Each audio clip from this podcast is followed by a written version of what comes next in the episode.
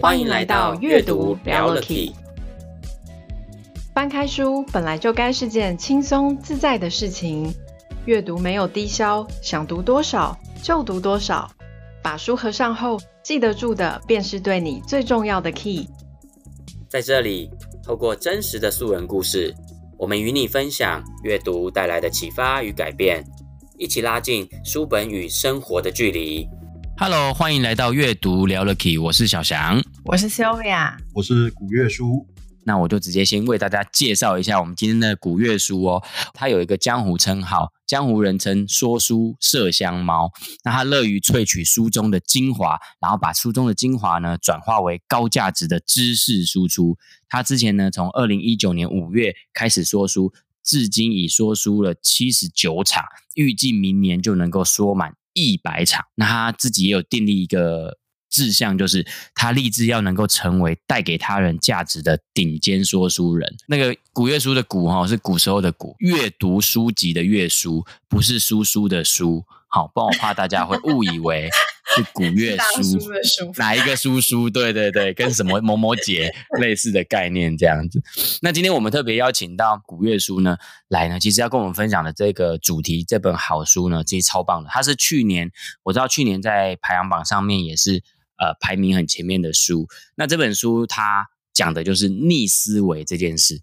我先在这个古月书跟我们分享这本书之前，我想要讲一下，我觉得这个真的很特别，因为我们平常在讲思维模式嘛，那现代人很常会去讲什么样的思维模式，顶多我觉得一个人能够做到所谓的独立思考或者所谓的批判性思维，已经很厉害咯。没想到到去年这本书的问世，又给人家多一个名词叫做逆思维。我心里真的有一种哇哩嘞的这种 OS 跑出来，到底是要我们头脑翻几番呐、啊？古月书这边要不要跟我们就从他的书名啊，然后他的原文名称叫做什么啊？这本书名台湾的书名叫做《逆思维》，但其实它的英文书名非常简单，就 Think Again。简单说就是重新思考。这也是作者在这本书他最想要表达的一个观点，就是重新思考。我很想要先问一个不知道是不是会很结论的问题，就是。重新思考这件事情，跟所谓的批判性思考有一个，就古月书你来讲，你觉得有什么不一样的地方吗？还是你觉得它有一些地方是，嗯，有一点雷同的？我觉得应该是有一点雷同啊，但是批判性思考可能是针对自己，其实两两者真的有点差差不多诶、欸，我我感觉是这样啊，都是针对你既有的思维能够去挑战，能够去进行重新思考，打破你既有的框架。我觉得这两种都有类似的概念。嗯、那 Sylvia 你觉得呢？我觉得一开始听到“逆思维”这个名字的时候，的确会不知道他在说什么。可是看到英文，就会觉得哦，是让你再多想一次，所以可能有雷同的地方。我还蛮期待今天伟星去呃跟我们比较 detail 的来聊这本书，然后到结论的时候。看是不是真的，他其实讲的就是批判性思考这件事情。我想说，伟信，你可不可以先跟我们聊一聊这本书大致上它里面的内容，大概在讲些哪些部分呢、啊？这本书哦，它其实我觉得它突破性的观点就是，有时候我们坚信的一些信念，也许本质上本身就有问题。举例来说，像我们常常听到温水煮青煮青蛙，用来比喻人家碰到危机的时候可能会长久而不自知，但对，有人曾经质疑温水煮青蛙这个到底是真的吗？就比如说你把一个、啊、一个对啊，就类似这样。但是我们以后以前从来不会质疑，比如说把我们可能都会认为把青蛙放在温水里，慢慢的给它煮，它就真的会慢慢的被它不会想要逃跑。但实际上，你如果真的真的这么残忍去做这个实验，你会发现青蛙到一定的温度它会跳脱。所以这个就是要挑战你既有的一些观点，这是他这本书。蛮核心的一个重点，然后它这本书它其实有分三个部分，第一个部分就是要帮助我们自己开启自己的思维，这是第一个部分；第二个部分则是鼓励他人重新思考。假设如果你身边有这种朋友，或是你的工作伙伴，他可能思维是比较坚固的，比较难以打破的，诶，嗯，这本书有告诉你要怎么样帮助他人重新思考，还可以做到这件事哦。对对的，没错。我们常常不是说这世界最难的两件事情，第一个就是把钱从别人口袋变到自己的口袋，以及把自己的想法植入到别人的想法里面。那可以鼓励别人重新思考这件事哦，哇，我觉得这很难呢。的确是，所以它是有递进的。一开始先是改变自己，哦、然后再来就是鼓励他人改变他人，然后但是第三个第三个就是更我觉得是更宏大的宏大的一个目标，就是要打造一个终身学习的社群，让大家一起能够不断的重新思考。对，所以这本书大概就是分这三个部分：齐家治国平天下的意思。第第三个的 第三个境界就是 think again together。大家一起重新思考，没错没错。一开始之前，我先跟各位介绍一下这一本书的作者。因为这本书的作者，老实讲，他是非常有名的。他其实不到三十岁的年纪哦，就已经成为知名名校华顿商学院的终身聘的教授。哇，就就终身聘的教授，就是应该是美国教授的一个最高荣誉了。大家可以想象，到三十岁，他就可以取得这样的一个荣誉。然后他也是非常非常受欢迎的 TED 讲者。他曾经在 TED 上。讲的一些演讲，其实浏览数都非常高。再来，他写过三，加上这一本，写过三本畅销书。第一本是叫《给予》，这一本也是非常有名的。第二本，他是跟非常有名的人，就是脸书的，不是马克·祖克伯，是雪柔，那可是那一个女生，就是对，三而进的那个。他们合写了一本书，叫做《拥抱 B 选项》。然后第三本就是这一本逆思维，所以他其实是一个非常厉害的人哦，他也是不断的让自己的思维不断的进化，不断的重新思考。所以简单的先跟各位介绍一下这本书的作者是有多厉害的一个情形哦。那我们就直接进入到后面嘛。今天其实会最主要跟各位分享的是三种职业，一种心境，让你走入你自己的心态。但是讲这个之前，可能要先提醒大家一下。呃，讲这三种职业不是代表这三种职业不好，只是当你拘泥于这样的一个心境的时候，有时候我们要让自己的心胸更开阔，也许可以能够想到更多，或是有一些获得不同的方方法的一个解解方。所以，嗯，还是要跟各位强调，绝对不是这三种职业就是有负面的意思，不是这样哦。哦，它是一种形容吧？对，是一种形容。我来先讲一下接下来要讲的三种职业。那这三种职业呢，听众朋友，你听完之后，我想考考你，你觉得这三种职业有没有什么？你觉得听完之后，你有觉得他们有什么共通之处？或者你可以去思考一下，他们有没有什么不一样的地方？首先，第一种叫做这个传教士，那第二种呢是检察官，第三个是政治人物。大家乍听到这三种职业，你会觉得有什么相同的地方吗？还是你会觉得有什么不一样的地方吗？首先，我想问的是，在这一章里，他为什么突然讲到这三种职业啊？因为我们一开始就直接讲这三个职业，但是对对啊，但是这蛮突然的啊。他是他这本逆思为什么要提这三种职业吗？对啊，嗯，因为老实讲，这三种职业都有他各自坚持的一个观点。但是通常，如果你没有做任何的改变，其实你就不会发现进步。而那一些改变不了自己心态的人，其实什么都没有办法改变。其实重新思考，简单的说，它是一种技能组合，也是一种心态。所以它可以突破这种既有的你可能固定的思维，帮你打破。所以才会先分享这三种心境、三种心、三种职业的心态啊。对，就等于是在第一章的时候，他是用这三种职业来形容比较容易有的三种心态。就是传教士、检察官跟政治人物来代表我们可能有的心态。因为第一章是在属于刚刚伟星跟我们介绍这整本书的第一部分嘛，也就是谈个人思维的部分，大致上会被作者分为很容易落入这三种职业的心态面嘛。是各自什么样的特色啊？这三种职业。好啊，那现在跟各位分享一下啊、哦，这三种职业到底是有什么差异哦？第一个就是传教士。传教士，各位可以思考一下，当你碰到这种传教士的时候，他其实会有一个非常坚定的信念。嗯，如果他的信念被他人质疑、被他人挑战的时候，他会很很保护他自己的信念，甚至他会积极的宣扬自己的理念。各位可以思考一下，你曾经在路上碰到那种诶骑卡拉加，然后路上跟你传教的那一些传教士吗？你就可以发现，他们的其实有一个核心的呃信仰在他们的心中。假设如果你质疑他的时候，他会很保护、很保护他们的信念，所以传教士就有点类似是这样哦，传教士的一个心态。对于传教士来讲，他有一个最大的缺点是什么？最大的弱点是什么？就是假设如果传教士改变他的心态，就代表他道德有弱点。比如说，如果你现在是一个信基督教的人，然后你被信佛教的人说说服了，证明耶稣不是唯一的上帝，可能有别的神。诶，你的信仰被挑战了，你当然会据以力争的保护你自己的信仰。所以假设他的信仰被人家挑战了，甚至被说服了，他其实就代表他道德会有一些弱点，这可能就是传教士他的固既有的思维。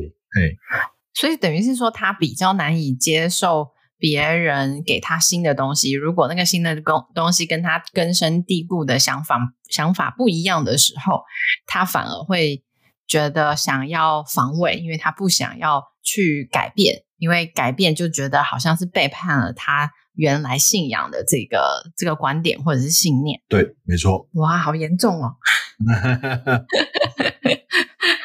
那检察官呢？好，那检察官，各位可以想象一下，你看美剧或是看日剧的时候，应该或多或少都有看到那种法庭攻防战嘛。嗯，对。检察官他的目的是什么？他的目的就是当对方的论述有瑕疵的时候，他要设法证明对方是有错误的。嗯，这你说嘛，的确是这样的一个状况嘛。各位可以思考，不管你自己在工作上或是在生活上。应该或多或少都有碰到这样的人，就是，哎，你提出了一个观点，他会针对你的观点不断的攻击，不断的攻击，超爱挑错的，没错。而且检察官其实他有一个核心的固有思维，就是当检察官被说服的时候，就代表他这一场官司就就就失败了，就输了，就是一个挫败的状况。所以检察官他其实就是代表他会想办法去挑人家错误，来证明自己论点是正确的，嗯、这是这样的一个状况吗？那好，那政治人物呢？现在已经是濒临选举年了，所以应该很容易感受到，很有感觉。政治人物，尤其是呃，应该不是这样讲，就是政治人物，他其实为了要赢得群众的支持，他会努力的去宣扬，哎，我是对的，你是错的，甚至他会因为，比如说棒子跟胡萝卜的一个诱惑而改变他的信念，改变他的想法，主要就是要迎合。一些社会大众，所以对于政治人物来讲哦，他其实非常容易会立场有一些变动，但这些变动可能是因为他人的影响而变动啊。所以政治人物有点像是，比如说，假设如果你是生生长在一个传统家族，而你的成绩非常的好，但是如果你在高中考的成绩可以上台大医科，但实际上你想要读的是美术系或是什么系。但政治人物很容易就是因为可能是家人的期许、家人的呃一些想法，他就会改变他自己的心态，然后去选他原本不想要的东西。所以政治人物比较会走这样的一个模式哦，受到棒子跟胡萝卜的影响，他就比较在意外在或外界给他的价值，要去追求这这一种。听到这边，我可以稍微理解一下。我觉得刚刚听起来，这几这三种的职业的代表的心态，有点像是传教士。对我来说，很像是对于到有不同论点的时候，他是很像是一种防守者，他会去防守，他会去防守他自己坚持的立场。那检察官像是攻击者，他会去攻击对方有瑕疵的地方，他很像是去攻击别人。政治人物比较像是他不一定会完全坚持，可是他会受到别人影响。而去改变自己的立场，嗯，对，没错。这三种心境啊，是是指人我们人常常容易掉入的盲点，分三种，还是说会把我们分成这三类型的人啊？应该不是分三类型，因为我相信在座的听众，各位听众应该或多或少都可以把自己某些事情连接到。哎，你可能在做这件事情，可能是有点偏向是。检察官就做这件事情有，有有时候会偏向政治人物，这难免在我们人生中一定会碰到这样的状况。比如说，像有一些信念，你真的是觉得这个是非坚持不可。比如说，像我认为读书就是对人是有益的，哎，我很坚持这个信念呐、啊。那我觉得继续坚持也不是什么坏处啊。但是它的重点是，当你坚持一件事的时候，你可以先思考一下，是不是有更多的可能，也就是你可以像是一个科学家一样。寻找真相的时候，你会用实验去测试你的假设，并且发掘发掘知识，而不是保就是固守既既有的思维而一直不变动。所以，这可以跟各位分享一个呃科学家的一个实验哦。意意大利有一个科学家，他针对一百位新创企业的创办人，但这边要强调哦，这些创办人就是他的企业是还没有获利的。甚至是有亏钱的，他为他们举办一个企业精神的训练计划，帮助他们在四个月能够建立企业的策略。这是他们这个实验的状况哦。其实它分为两个组式，一个是控制组，一个是实验实验组哦。控制组是什么？控制组它就是教，诶，我们要建立一个企业，通常分为三个步骤嘛。一个就是访谈顾客，你可以找到到底顾客的痛点是什么，需求是什么。然后根据顾客的痛点跟需求，你打造最小可行的产品，然后从最小可行的商品产品之后，再慢慢的精炼出产品的销售原型。这是控制组，他有教他这三个步骤。嗯，而科学思考组嘞，科学思考组同样也是教这三个步骤，但是他会提醒科学思考组，你的访谈顾客跟找到需求，其实就是你的实验假设。你后面的打造最小的一个可行产品，甚至是精炼出产品的销售原型，则是你实验测试的一些方法，测试的一些验证。对，是验证的结果。所以这两个会有这样的一个差异。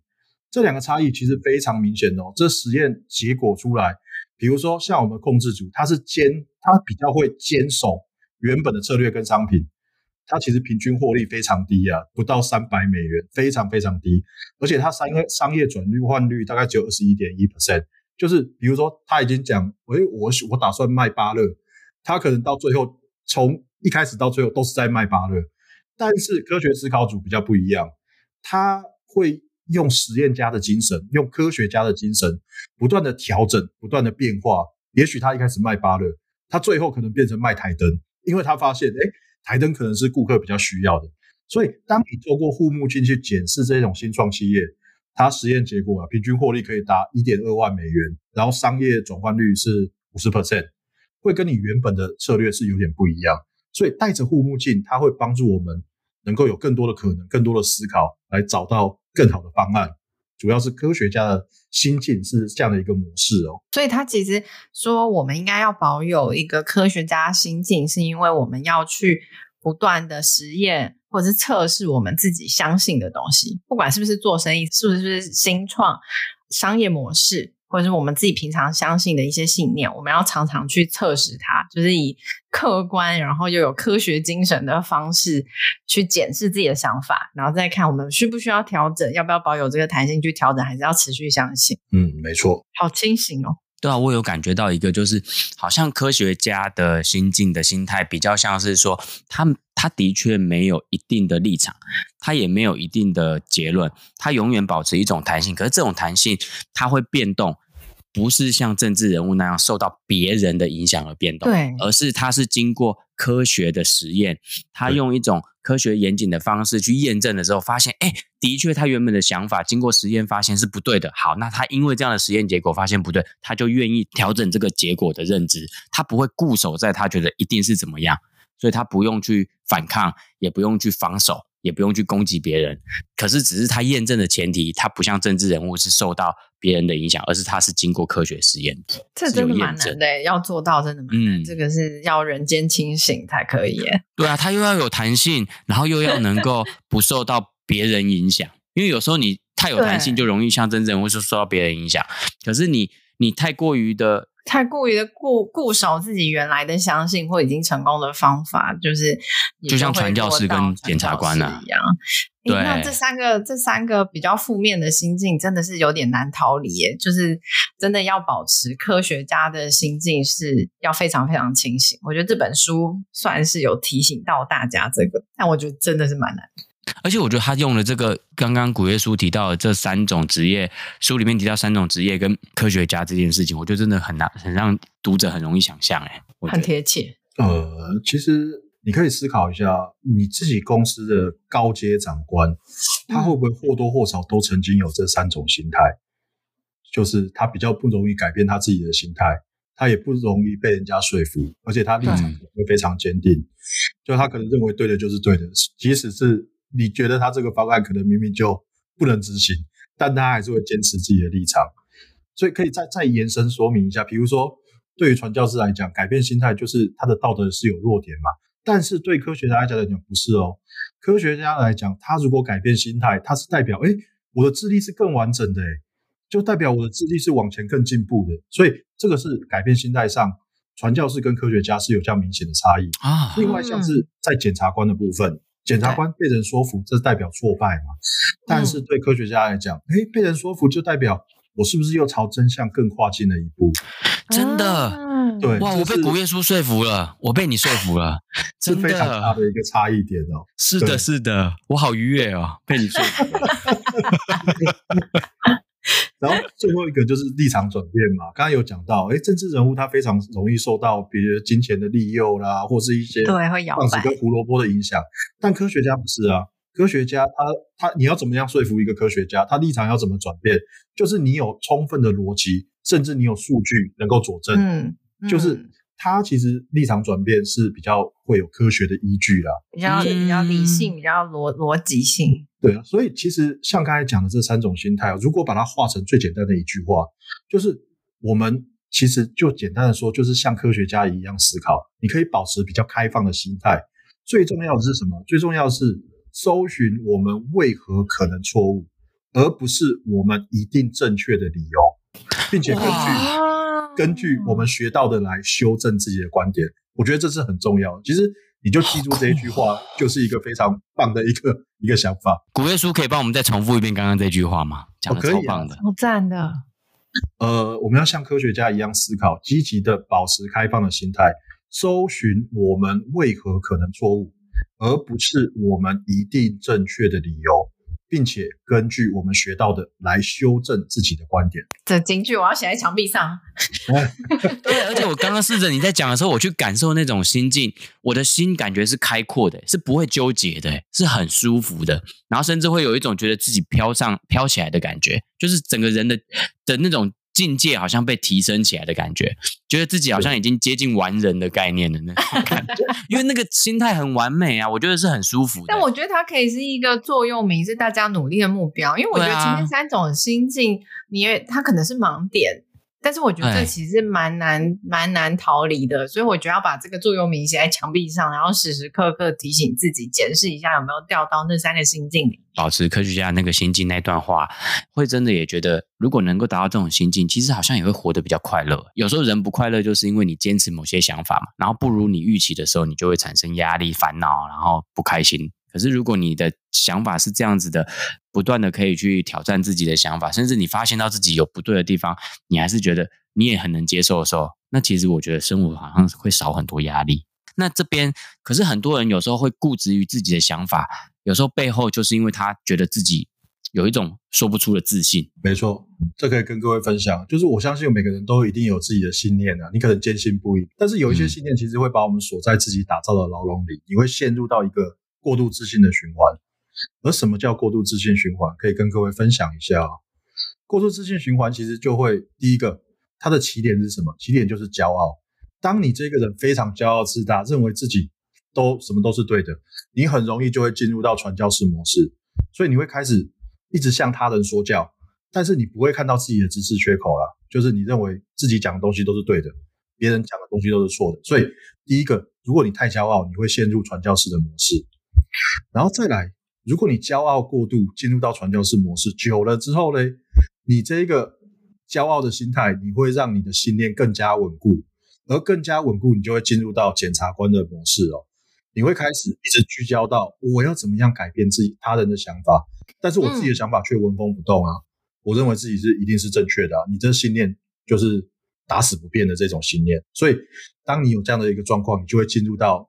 这个信念非常稳固的检察官模式哦，然后再来，如果你检察官模式待久了，你的信念稳固久了，你会陷入到另外一个状况，就是你会陷入到确认以及期许偏误。这什么意思？确认偏误就是我们会看见我们期待看到、期待看到的事物，而期许偏误则是看到我们想要看到的。所以，假设如果你信念非常坚固，你会发现，你久而久之，你生活周遭的朋友就跟你很类似。你们的一些思维、一些想法，就是简单说，有点类似同温层的一个状况。大家都想要看到同样的结果，大家都想要看到期待看到的状况，所以你会比较陷入到这种同温层，而比较没有办法重新思考。然后最后呢，最后就会你会开始积极的着重在认可，你想要他人认可你，就会进入到政治人物的模式。如果你做这件事哦，你没有办法赢得选民的支持，你就会。不予理会，甚至会忽略掉。我举一个最简单的例子，比如说现在是选举年嘛，对，你应该很常在各个路口都看到选举人站在那边，然后跟大家 say hello，挥手。但是，你你我跟你打包票，明年就是选举结束后一个月后，你看还有谁会站在路口？政治人物他其实 很多就是这样，他要赢得民众的选票，他就会做出对想要赢这赢得民众好感的这种行为。但是，一旦他这一个行为没办法赢得民众的好感，他可能就不会选择去做这件事哦。所以，这个就是一个过度自信的循环，它会让你不断的从骄傲，然后进入到传教士模式，你开始有固有的信念，进入到检察官模式，再来就会进入到你自己的同温层，最后你就不断需要取得他人的认可，进入政治人物模式。所以，这个就是一个过度自信的一个循环。所以，它底层是来自于过度自信这件事情，没有去检视自己的想法，你也没有给自己空间。去想想自己是不是要要比较客观来看自己现在有的信念，过度自信指的是这个部分，对不对？对对。那他怎么打破这样的一个打破这样的一个回圈呢、啊？这样的一个过度自信的循环？非常好，非常好。对，如果要打破过度的自信循环，你一开始的起点就要不一样，你就要走重新思考的循环。重新思考其实简单的说，就是科学家的思考。什么叫科学家的思考？他会偏好谦逊胜过骄傲，怀疑胜过确定，啊、好奇胜过封闭，所以他是一直不断的用谦逊的心态为起点，然后启动重新思考的循环。嗯、我也可以跟各位分享一下这四个重新思考到底有哪四个重点。嗯，第一个就是要谦逊，你一定要对自己有谦逊啊。比如说，假设如果我很骄傲，认为自己是情场大师，我我就认为，哎，我自己追女生的方法好像都是正确的啊。那我可能就会陷入过度自信循环。比如说，我认为，哎，对女生就是要积极的献殷勤，然后我一路走来始终如一，但是始终没有追到女朋友，这就是过度自信的循环。但如果我是进入谦逊的循环，我就会辨识自己的短处，我就会思考，哎，我追不到女生，好像有可能是因为我的方法，有可能是因为我其他的状况。我觉得有可能是你可以试试看追男生。哎，你不要让欧北讲啊！你追看男生，哎呦，哎，原来是 TA 错了。我们永远保持开放的心态哦，说不定你就找到你的，你的一片天，你的一片天，你的桃花源哦。这个有点，这已经是跳脱大脑的思考了，脑洞大开了啦。好。所以刚刚你说，如果说我今天一直用那样的想法，好，OK，那是不是我要调整一下？所以你要不断的怀疑啦，质疑现在自己现有的了解是不是正确的，对，你才会对于你可能错失的资讯感到好奇，就是你不会认为自己是对的。哦、你可以思考一下，比如说像那一种理财顾问或是投资顾问，如果他真的可以做到那一种，比如说像巴菲特这样，他真的可以常年的获利。他绝对不是就是坚持他自己坚固有的一套，他就一路走来始终如一。他可能会不断的细调，不断的微调他的投资方式，然后不断的精进他这这个投资策略。所以你一定要对自己有所怀疑，怀疑自己现在的了解是不是就是真的是最正确的解，有没有更好的方案能够解决你碰到的问题，你才会对所有的资讯更加的好奇。所以当你谦逊了，你就会进入到怀疑，怀疑你自己。的认知是不是正确的？然后再来，再来就是好奇，你还是要有一个好奇的心。我觉得好奇是非常重要的，因为你有好奇，你才会去搜寻嘛，你才会去真的验证。对，然后你才会知道，哎，我到底还有什么需要学习，需要去更加的加强这样的技能。所以，再来就是好奇。最后一个呢，最后一个就是发现。哎，这金句，各位可以抄一下，这是金句中的金句。哎.什么是发现？发现就是。如果知识是力量，知道我们不知道什么，则是智慧。所以我觉得这一句话，我自己看到的，我觉得很很很层次好高哦。对，层次很高。我们以前我们应该很多人都听过，知识就是力量嘛。对。但是你知道自己什么不知道，则是你的智慧。所以重新思考循环，大概就是有这四个部分：以谦逊为起点，然后要怀疑自己的既有的现在的了解是不是正确的，然后再来就进入到好奇。最后就要发现，所以这是重新思考的一个循环。我可以翻译一下，就是对自己的想法要觉得我只是姑且相信我自己现在的想法，没错，没错，然后再就是对很多事情都保持好奇，然后不要以为自己什么都知道，所以有可能很多东西其实是跟你想的不一样。哇！我听完两位讲完，我现在觉得我就像个孩子一样，我什么都不懂。对，你什么都不知道。对，我什么都不知道哎。对。那书里面是不是在这个过度自信跟重新思考的部分，也有提到几个例子、几个真实的故事啊？你一开始先先跟各位呃问一下，你可以问一下自己，你自己有没有曾经犯过过度自信的毛病？你思考一下哦。我下面讲的这几句话。你曾经有没有说过这样的话，或是你曾经有没有听过那一种别人说过的话？他可能就陷入过度自信的循环。来哦，来哦。举例来说，第一个，哎，我们向来都是这么做的啊，你为什么要改变这样的一个做法呢？这是第一个，我们向来都是这么做的。嗯。然后第二个是什么？第二个就是说，哎，你这个方法在别的地方很可行，很通用，但是在我们公司是永远行不通的。哎，这是第二个哦。你思考一下，曾经有没有听过？第三个就是很多老经验的，哎，我吃过的盐比你吃过的米还多，所以根据我的经验来讲，这件事不是这样的。哎，有没有听过？都有。嗯，我还有听过，我走过的桥比你走过的路还多。对，没错。嗯。然后最后一个就是，哎，那太复杂了，我们不要想太多啦，就是让它简单一点。所以我相信各位应该都曾经有过类似这样的状况。都有啊，这很很平常啊，是不是日常？但是。当你有发生这样的念头，你就思考：哎，嗯，我不要以骄傲为起点，我要以谦逊为起点，你就可以比较容易进入到重新思考循环，而不是封闭的这种过度自信的循环。然后这边我再跟各位分享一个故事，我觉得这个故事非常有代表性，就是呃，重新思考循环到底有多重要？嗯，各位可以思考一下：哎，你现在使用的手机是什么手机？我相信有一些人是使用，比如说各各种品牌都有啦，但应该很多人都是采用 iPhone 手机吧？对，相信应该很多人是哦。嗯、但是，哎，我自己以前会认为是，哎，苹果手机的诞生是不是因为贾伯斯？我相信应该很多听众也是这样认为，苹果手机就是贾伯斯诞生的啊，嗯、让让他这个产品能够催生出来的啊。但各位，就是。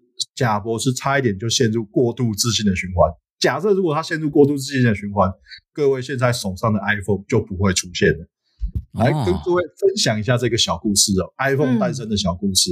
嗯、iPhone 诞生的小故事，它其实在二零零四年哦，有一群一群一小群哦，不是很大群哦，一小群工程师、设计师跟行销人员，他其实想要说服贾博士把当时苹果最热卖的，呃，那个什么听音乐的 iPod，, iPod 对。对 iPad，我觉得，哎，这可以看得出 Sylvia 应该年纪差不多。iPad，年轻人可能不知道，哎，什么是 iPad？他们只听过 iPad 交友软体，iPad。